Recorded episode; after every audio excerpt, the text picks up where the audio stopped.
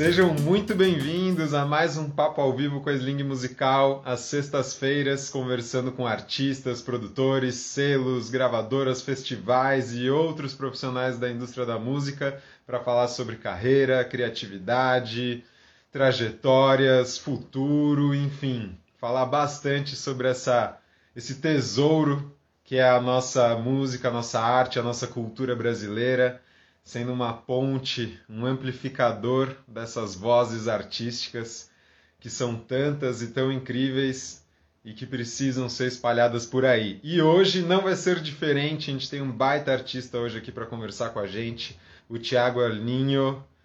Fala, Tiago! Opa! Beleza? Tranquilo, deu uma confusãozinha aqui para entrar aqui, mas Câmera entrou virada, mas agora tá certinho. Tranquilo, cara. Agora eu tô conseguindo te ver. Você tá conseguindo me ouvir? Tá, tá tudo certo? Tô, tô ouvindo perfeitamente. Perfeitamente, tá. Maravilha, cara. Pô, primeiro de tudo, eu queria te agradecer muito por estar aqui presente digitalmente conosco, por ter aceitado o nosso convite. A gente é muito fã do seu trabalho. Estava aqui ouvindo de novo todos os discos que você tem lá no Spotify. Cara, que trajetória incrível, que som, que força, que mensagem, enfim, ainda vamos falar dessas coisas todas aqui hoje. Então, muito, muito obrigado pela sua presença aqui. Eu que agradeço, cara. Eu que agradeço a atenção ao trabalho e tal. Eu costumo dizer que atenção é sempre companhia, né? E, e de alguma forma, quando vocês estão ouvindo, estão fazendo companhia, e isso ajuda a gente que produz, às vezes, numa esfera de estar dentro de casa escrevendo uma música ali que você não imagina que vai tocar as pessoas, chegar nas pessoas. Então, cada vez que chega e as pessoas podem ouvir, é como se estivessem compactuando e, e, compartilhando esse momento com a gente. Então, agradeço demais. Oh, que é isso, cara. A gente que agradece por compartilhar tanta coisa linda com a gente. Realmente é muito inspirador. Então, gente, para quem ainda não conhece, a gente está aqui com o Thiago Alinho, rapper, cantor, compositor e outras coisas. Tiago, Apresenta aí um pouquinho de você, da sua história aí, brevemente, um pouquinho de você para a galera que ainda não te conhece. Massa. Cara, eu sempre me defino como um educador que tem a música como difusora de ideias e a produção como captadora de recursos. Então, eu estou sempre envolvido com essas três coisas. É, é, educação, música e produção. Na produção abrange muita coisa e tal. É, é, a gente falar de produção cultural no Brasil, todo mundo, todo artista tem que estar nesse, nessa pegada um pouquinho, porque a gente acaba tendo que se virar para colocar as nossas coisas na rua, principalmente quando a gente está indo de carreira. Mas eu sou de Volta Redonda, é, interior de, do Rio. Para quem não conhece Volta Redonda, ela fica a duas, três horas do Rio, é, a duas horas do Rio e a três horas e meia, quatro horas de São Paulo, no meio da Dutra, assim, é um lugar bem legal. Um lugar que tem algumas características diferentes, assim, e eu cresci aqui é, a, a, minha parte da adolescência, mas a parte da infância passei em Belo Horizonte, então eu tenho um pouquinho desses dois, desses dois lugares comigo aí. E faço rap. Que massa, cara. Sensacional, sensacional essa tua visão, essa conexão de produção, música, educação. Realmente está tudo muito interligado, né? Adorei essa sua definição, cara. Depois vou, vou anotar para lembrar, porque eu achei muito boa essa maneira como você fala, que já na lata já manda a conexão das três aí, sensacional. Massa, define de uma vez e já explica. Oi? Já, já diz o que, que é de vez, já explica o que, que é. Exato, numa frase já, opa, já estamos ligados. E que massa essa mistura Minas e Rio, hein? Baita mistura boa também, né? Cara, bem legal, assim. Eu, eu me sinto privilegiado, assim. Tem, tem gente, cara, é, que os pais se separam, tá ligado? Quando, quando você é criança e tal, os pais se separam, é uma catástrofe para muita gente. E para mim foi maravilhoso. Para mim foi maravilhoso, porque eu tive uma família é, é, estruturada por parte de mãe, nas relações da minha mãe também, uma família estruturada por parte de pai, nas relações do meu pai também. E eu era um molecão que tinha a opção dos dois lugares quando eu fizesse alguma merda por aqui. Eu fizesse uma merda por aqui, eu tinha a casa da minha mãe para fugir, eu fizesse alguma coisa por lá. Eu tinha a casa do meu pai para fugir, em qualquer dos dois lugares eu estava muito bem cuidado e muito bem é, recebido, assim, cada lugar com a sua especificidade, cada lugar com as suas características, mas ambos somando muito no que me definem no agora, assim. Que foda, cara, genial. E me diz uma coisa, como é que foi esse seu contato inicial com a música, com as artes? Foi pela família? Foi por algum outro caminho? Como é que foi isso? Cara, olha que legal essa parada. Minha mãe, ela era passista de escola de samba, numa escola, não sei se existe mais, Unidos do Tupi, lá em Belo Horizonte. Então ela já era desse, envolvida nesse ambiente do samba. Uhum. Minha mãe era passista. E o meu pai aqui era diretor de equipe de funk, equipe de baile. Sabe? Então, meu pai eh, fazia parte de um clube muito tradicional aqui, é, numa época, década de 80, década de 70, 80, ainda existia muita divisão dos clubes para os pretos, dos clubes é, é, para as pessoas brancas e tal, e meu pai era um, um dos diretores de um importante clube aqui que era focado para as pessoas pretas, né? Então, eu cresci nesse ambiente vendo ali é, montagem de som, sabe, o baile, e a minha casa, principalmente no Rio, meu pai era muito festivo. Então, tipo, sempre estava rolando ali é, muita, muita sonoridade diferente. Meu pai era muito, muito antenado. Eu, eu, eu, olha, olha que legal isso. As pessoas, o primeiro disco que geralmente as pessoas recebem de presente é um disco infantil ali, sei lá, uma criança da década de 90, um disco do Cavaleiro Zodíaco, uma menina disco da Xuxa, alguma coisa assim. É, o primeiro disco, o primeiro vinil que eu ganhei foi o The Machine, do Kraftwerk. Tá? Então, Boa. tipo, o primeiro vinil que meu pai me deu foi o CD do Kraftwerk. Genial. Sabe? Então, tipo, a música foi vinha atravessando o tempo todo. Que demais, cara. Incrível ter essa, né, essa conexão já na, dentro de casa, né? E de dois universos que dialogam muito também, né? E com essa convivência, cara, eu só imagino quanto você já não foi absorvendo aí desde pequeno por osmose e conversando. Total como isso vai te agrega até hoje isso, né? Porque a gente consegue muito essas influências assim nas suas músicas, né? Mesmo ao longo desses anos a gente vai vendo e, e, eu senti muito presente mais ainda nesse seu último disco também, cara. Então sensacional saber que isso vem da sua história toda, tá na tá no DNA aí da família, né? Tá sim, tá sim. Não tem nenhum músico. Né? O meu avô, por pai de mãe, era músico, mas é, nada demais, assim, nada que alguém que seguiu a carreira e tal. Não tinham músicos, mas era um ambiente musical mesmo assim. Irado, cara, demais. E aí, como é que foi, né, desse contato com a música dentro de casa? Como é que foi que você foi se percebendo artista, músico, né, compositor, rapper, e que você queria seguir esse caminho na música como artista, produtor e educador? Tem algo bem maluco, cara, que é o seguinte. É...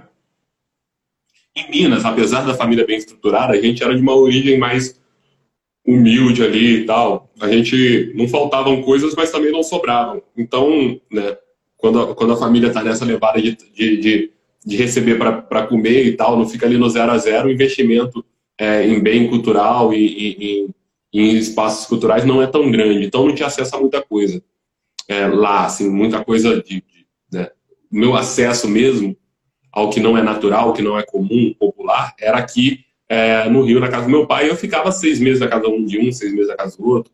Passava férias aqui, vivia lá, isso se invertia frequentemente e tal.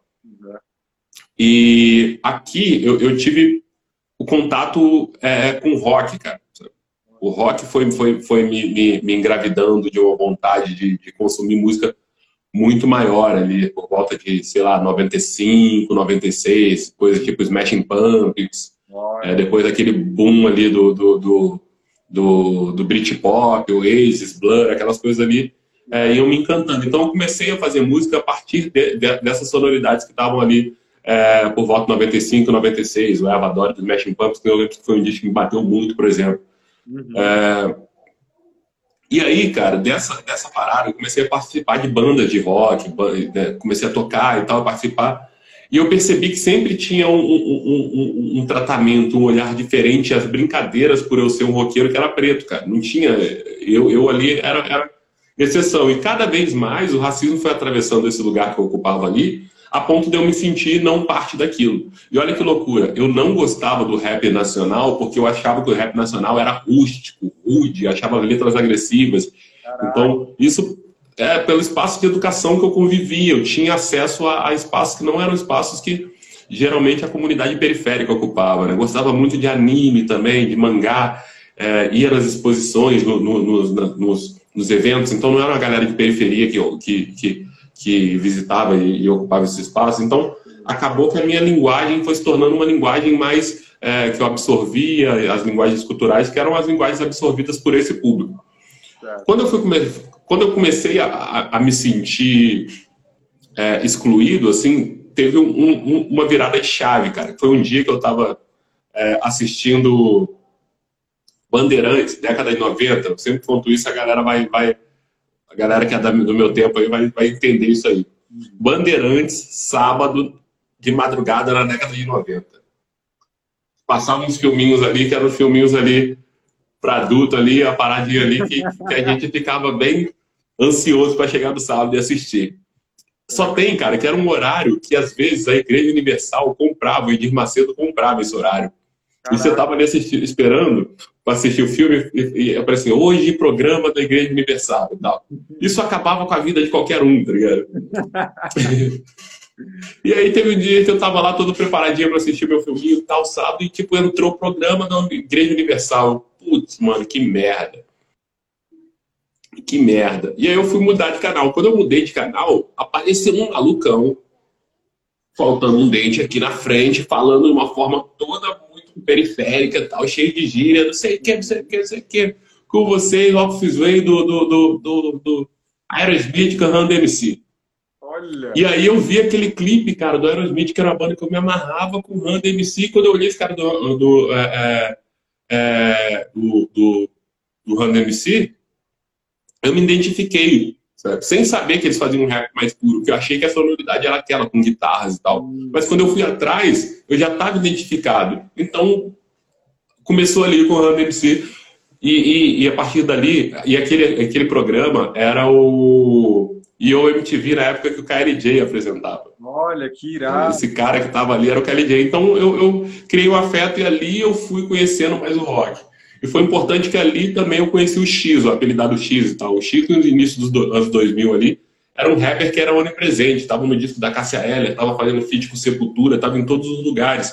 Então, e tinha uma caneta que era uma caneta é, mais próxima dos espaços que eu frequentava. Então, eu, eu, o X foi meu herói, assim. Então, a partir daí eu falei, cara, eu quero fazer isso porque já no rock a minha escrita tinha uma tendência a ter os versos, então migrar para o rap foi muito fácil para mim. E aí, a partir daí foi, foi, foi a história que se conta.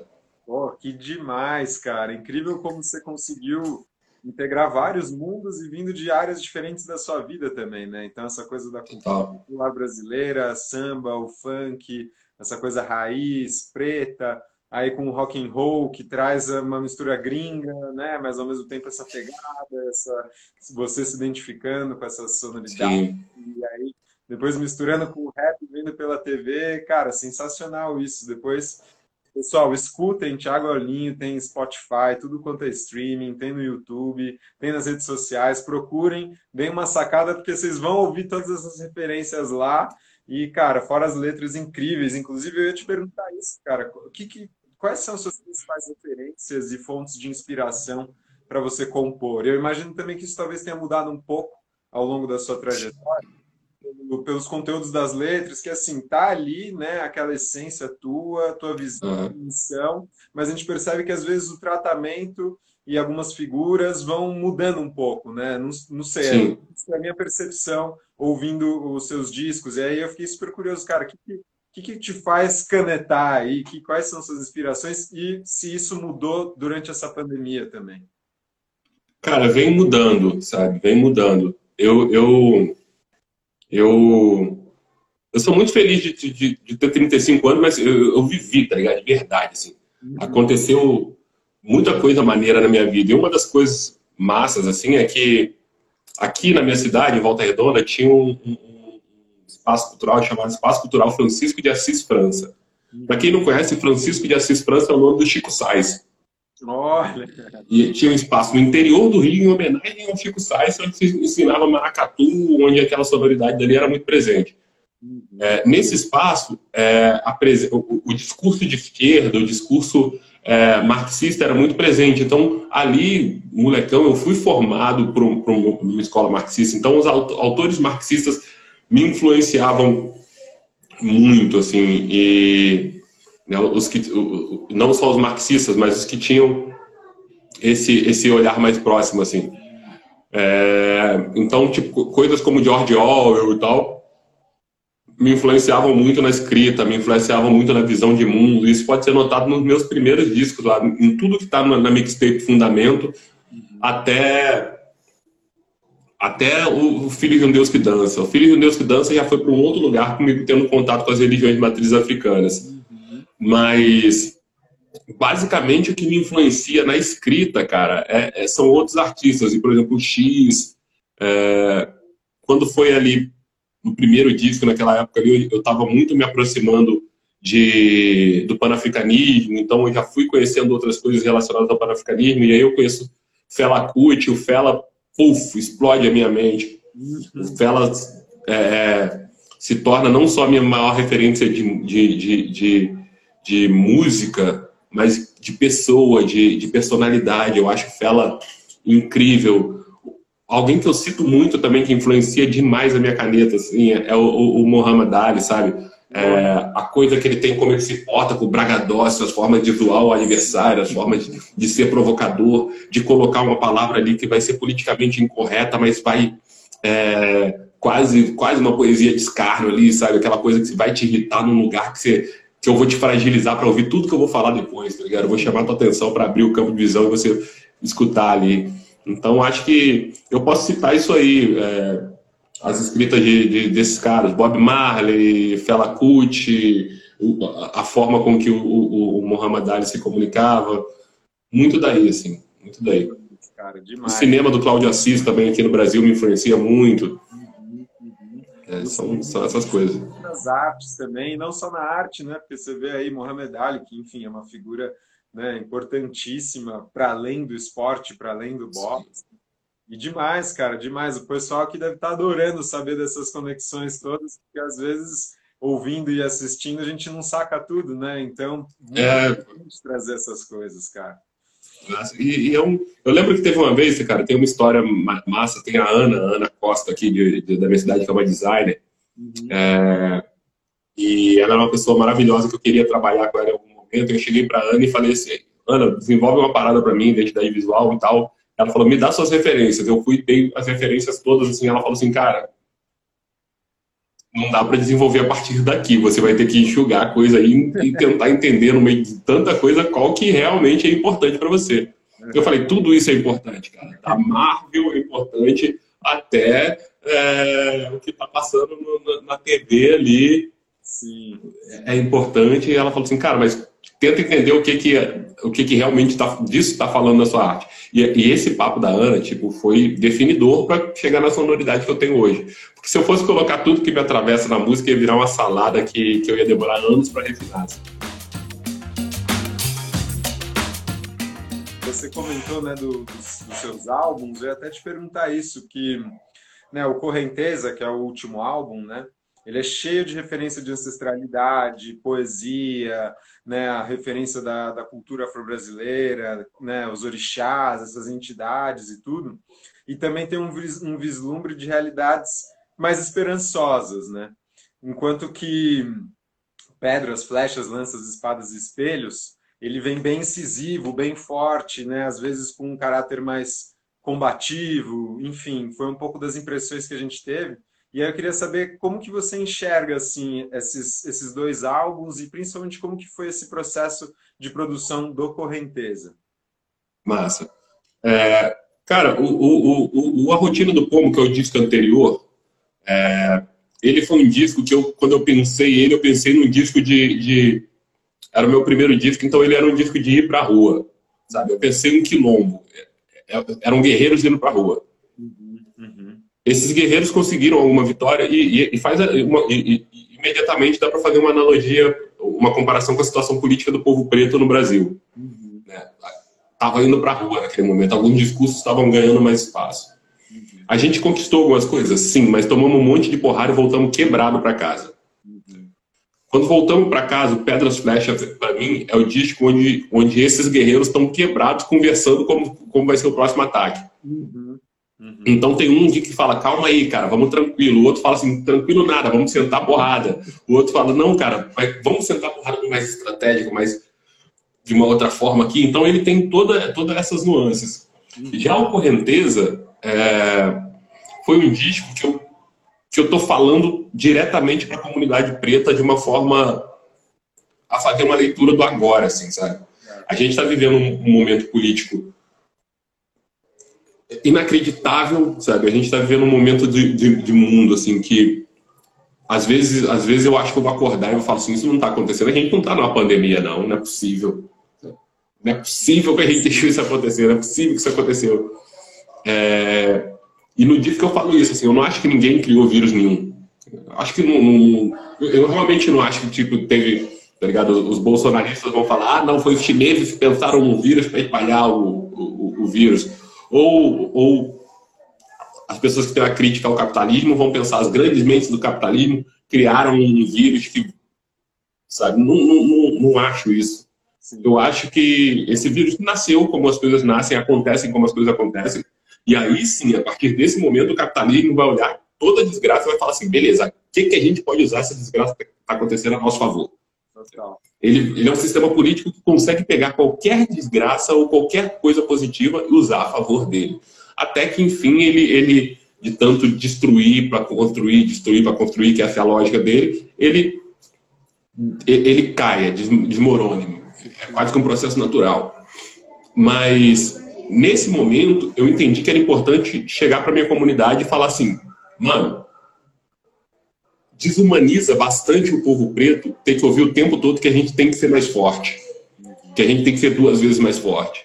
Eu sei que desumaniza, mas infelizmente, nesse momento, a gente não tem opção. Então, assim como a água sempre encontra o seu caminho, que é o ditado é, africano que, que, que, que direcionou a ideia do disco, Agora não dá para ser aguinha, deixa água corrente que vai passando tranquilão. A gente tem que ser correnteza. A gente tem que ser água forte. E para ser essa água forte, a gente não vai conseguir, sabe, é, sem afeto. No disco anterior, eu estava falando sobre voltar para casa. Estava falando sobre esse ideal panafricanista sobre retornar à África, sabe? Quando eu falo de Atlântico ali. É, e esse retorno à casa, ele não é só retorno geográfico, mas principalmente ideológico. Ideológico num lugar que você reconhecer sua identidade, reconhecer sua ancestralidade, reconhecer quem você é. Principalmente aí. A gente está tentando isso. Então, esse local, local de retorno à casa é o Atlântico.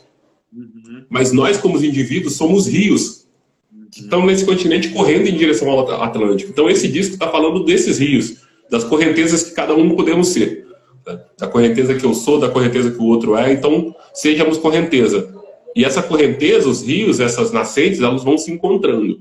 E, se, né, e se quando se encontram não se reconhecem, a gente cria uma dificuldade. Então, esse disco fala também dessa harmonia, do, da harmonia dos encontros. E aí eu vou para o espaço de, da, espaço de espiritualidade africana e lembro de Exu, que fala das encruzas, das encruzilhadas, então, essas inclusas têm que se dar de uma forma que a comunicação seja fluida também, que seja afetiva, para que a gente consiga caminhar junto. Senão a gente rompe logo no encontro. Por mais que as minhas águas tenham características diferentes das suas, do outro, do outro, do outro, a gente rompe ali. E, e, e não é um momento de romper. É um momento de, principalmente enquanto comunidade, a gente entender no que, que a gente pode se potencializar. Esse disco fala basicamente disso. Cara, que demais, que demais. Né? Várias coisas que você falou me, me provocaram aqui e uma coisa que me chama bastante atenção é esse lance que você, né, você vem construindo uma narrativa dessa de luta mesmo, né, de vão para cima e os guerreiros que vão e voltam, param para refletir. E aí tem esse terceiro momento de refletir sobre tudo isso e entender que sim, né, essa postura, essa atitude, essa iniciativa são fundamentais, mas que a gente também precisa desenvolver esse afeto, né?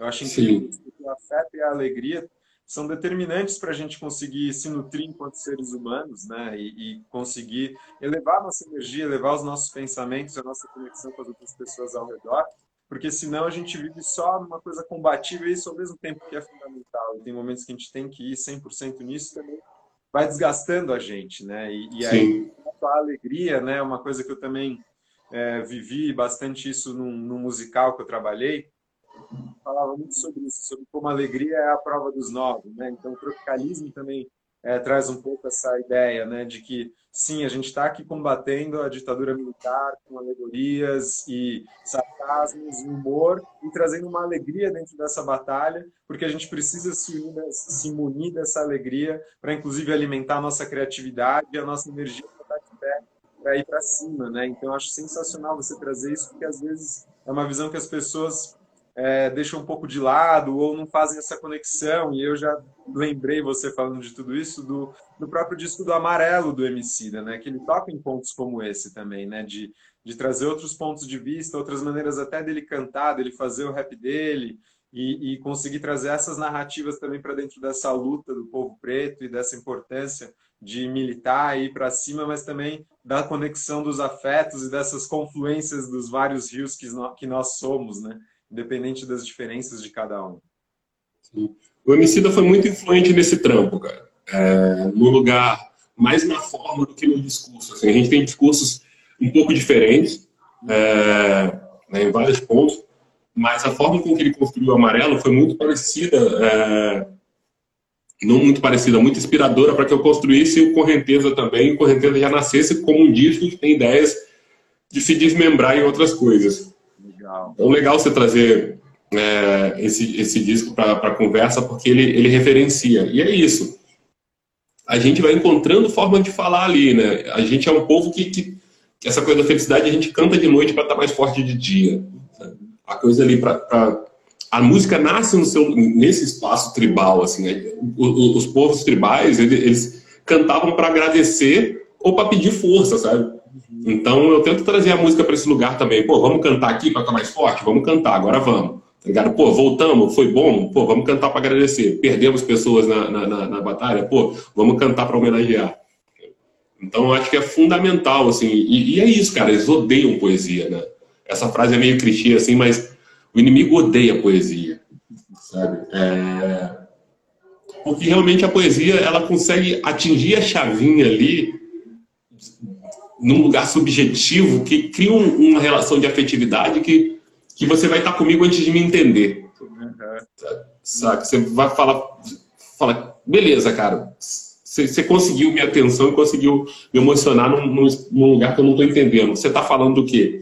E aí outras pessoas vão falando e cada um vai vão tendo discursos complementares. É, eu vejo esse momento. A gente teve o disco do Afroito saindo na mesma semana é, que é um artista de Recife importante, quem não conhece, não ouviu, por favor, corra atrás do Afroito. A gente teve o Afroito saindo na mesma semana, a gente teve o Rico Talassan saindo uma semana antes. É. É, então são todos discursos complementares e fundamentais para esse momento. Assim. A gente tem, tem nuances diferentes das mesmas coisas sendo ditas. E é isso, a gente precisa lutar, mas a gente, se a gente chegar no final da luta desumanizado, a gente vira a mesma coisa que o inimigo é essa sacola de vacilo desumano.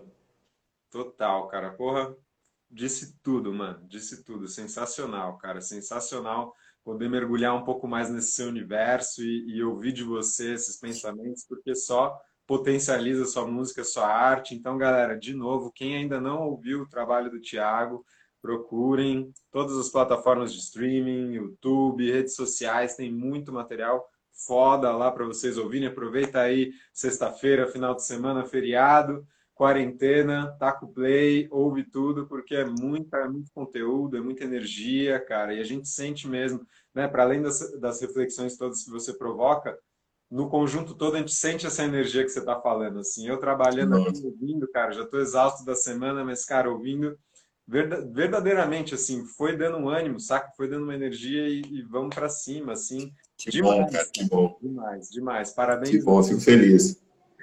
Com certeza. E aí eu queria te perguntar, já aqui nos finalmente desse nosso papo ao vivo, né? Antes já, de... já tá. Já... Oi? Que bom, né? Já tá no finalmente, a conversa está sendo boa, então tá, tá. É assim que funciona quando as boas conversas acontecem, né? Exatamente, cara. É o que eu ia falar, pô, passou super rápido, voando assim, fluiu, nem vi. Já estamos aqui no final, mas com certeza, cara, tô concordo 100% com você. E aí, para encaminhar para esses finalmente, antes dos agradecimentos e as palavrinhas finais e tudo, eu queria saber quais são seus planos para esse ano aí, o que, que você está aprontando já, o que está no forno, se pode dar algum spoiler ou não, mas enfim, a gente está curioso aqui para saber o que, que você está planejando para esse ano. Posso, posso. Então, o Correnteza, você chegou a perguntar isso, o Correnteza foi um disco feito muito diferente. Uhum. Ele foi um disco feito com, com através de um edital, de uma política pública, que a gente teve um recurso para fazer um disco. que já era uma vontade de fazer, se relacionar mais com a Afrobeat na sonoridade, mas em contrapartida, por se relacionar com essa política pública, a gente tinha um prazo curtíssimo para executar. Sim. Então, eu, eu sou um artista que demora um mês para escrever uma letra. Eu tive dois meses para escrever 15, para o disco saírem 11, sabe? É, então, a gente fez um esse disco foi feito realmente em dois meses, do zero em dois meses. E se for pensar que o meu primeiro demorou 10 anos para ficar pronto, o segundo demorou dois, é, esse foi o nosso recorde, mas também ensinou para a gente que a gente pode ser mais produtivo numa velocidade maior. é, e aí, ele nasceu, cara. Eu não vou ter possibilidade de grana, porque não tá rolando show, sabe? É, eu não vou ter possibilidade de, de, de, investir em grandes clipes, que nem esses dois primeiros foram clipes bem elaborados e tal. Então a gente foi ali para o campo da criatividade para entender como é que esse projeto poderia se estender em coisas positivas. E aí, como ele dialoga com o tempo e dialoga com coisas que me atravessaram, foram positivas para mim, eu compartilho, eu preciso melhorar minha qualidade de vida. Então, eu preciso melhorar minha alimentação, eu preciso alimentar é, é, as minhas práticas diárias, eu preciso alimentar minha relação com o consumo. É, eu sou um educador, então estou envolvido com a educação o tempo todo. Eu vou trazer tudo isso para debaixo do guarda-chuva do Correnteza, para a gente entender o que é ser correnteza. Eu propus às pessoas, para que as pessoas entendessem como elas podem ficar mais fortes para atravessar esse momento. Então, é, é, é, coerente que a primeira pessoa que faça isso seja eu e compartilhe isso. Então, vocês vão acompanhar é, é, é, é projetos relacionados à culinária, projetos relacionados à educação, projetos relacionados à saúde. Estamos com uma equipe gigantesca, uma equipe enorme de pessoas para dar suporte, voluntárias é, que entenderam o disco e chegaram e falaram: cara, eu quero somar com isso, eu quero somar com aquilo. É, conversas com editoras para a gente produzir livros. É, sai um, um, uma versão dub do disco. Olha. Também vai sair uma versão dub. É, para que né, o dub é algo que quando eu coloco em casa eu me sinto muito bem ali e tal. Eu gosto de fazer exercício com dub, então eu vou fazer exercício, gosto de fazer exercício com dub, vou compartilhar um vídeo de dub. Então vai, vai, vai vir muita coisa aí ligada ao correnteza. Oh, que demais, cara. Muita coisa mesmo. E lindo como se desdobra em vários universos, tudo dialogando com essa essência do disco. E você trazendo um monte de referências, de visões fundamentais para nós agora mais do que nunca no meio dessa pandemia, né? Sensacional, cara. Demais, demais, demais. Queria mais uma vez agradecer muito a sua presença, a generosidade de compartilhar tudo isso. Cara, vai ter que depois a gente vai ter que marcar alguma outra coisa para desenvolver o papo, mais, tem um monte de coisa para falar, mas enfim, à disposição. melhor sobre tudo isso. E além disso, queria agradecer a galera que está aqui, que fez alguns comentários. Eu não consegui ler, gente, porque o papo foi fluindo aqui. Eu não queria perder a atenção nem um minuto para conseguir desenvolver o assunto todo, mas muito obrigado a todo mundo que está aqui presente. E, Tiago, poxa, mais uma vez, cara, muito obrigado e queria deixar aí um espaço para você falar o que você quiser aí de mensagem final, de divulgações. O espaço é teu, mano. Massa. É, eu acho que, que, o que eu talvez tenha para falar aqui, eu não sei quem está escutando, é, de que lugar que se relaciona, mas é, é bater numa tecla que, que tem muita gente batendo. A gente, da, a galera da música, foi a primeira, a galera da cultura em geral, foi a primeira galera a parar lá atrás e foi a primeira galera, vai ser a última galera a voltar, certo? Principalmente da música que tem algo a dizer, que não vai se relacionar com essa coisa dos shows clandestinos. É, né, a gente vai, a maioria de nós vai segurar a onda para que isso passe, todo mundo possa voltar a ocupar as ruas com segurança é, a gente ainda consegue, às vezes, fazer uma atividade, uma live, alguma coisa assim, e se capitalizar. Só tem que, do início da pandemia para cá, esse, essa frequência de consumo de live, dessas coisas, foi caindo, foi diminuindo. E as contribuições foram diminuindo também. E aí, nesse momento, eu, eu gostaria de, e vou fazer durante toda a divulgação do disco, um apelo para que vocês não deixem de estar presentes nesses espaços, não pensando no artista, mas pensando na galera da graxa. Tem um iluminador, tem uma galera que, tá ligado, monta o som, tem uma galera que faz um figurino. Essa galera tá passando um veneno e a gente tá começando a ouvir é, é, é notícias de pessoas que fazem parte dessa estrutura passando fome. Então, consumir arte é maneiro, mas para a gente fazer essa arte, para eu estar tá aqui é, falando do que eu fiz, do que eu faço, tem toda uma galera que estrutura por trás e a gente precisa dar um socorro para essa galera. Então, continuem como, consumindo arte como nunca fizeram. Continue como. Porque tudo que eles querem é que você enjoe desse, de, de, todos os formatos também e se desumanize. Não vamos se desumanizar e não vamos deixar que esses seres humanos incríveis que estruturam o mercado que a gente está inserido, o espaço que a gente está inserido, fiquem desamparados também. Acho que é por aí. É, eu preciso de estrutura, mas essa galera precisa muito mais. Então, se você puder ajudar essa galera, bora lá. Bora lá, Thiago. Passou a visão, galera. Fiquem atentos aí ouçam com atenção o que o Thiago está falando, porque ele está falando coisas fundamentais, fundamentais. Outras pessoas que passaram por aqui também tocaram nesse assunto. Então é isso, gente. Não esquecer que para o show rolar tem muita coisa por trás, muita gente por trás. E realmente é isso que o Thiago falou. Tá todo mundo precisando de muita ajuda, principalmente eles. Vamos somar.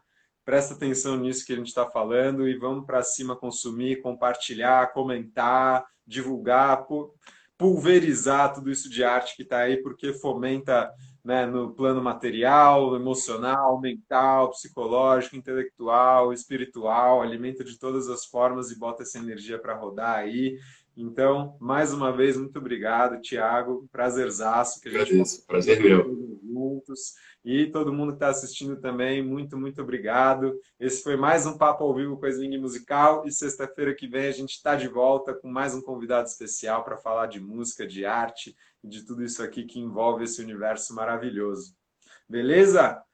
Valeu, Tiagão. Um abração. Obrigado. Um abraço a vocês. Fiquem bem. Vocês também. Falou. Tchau, tchau.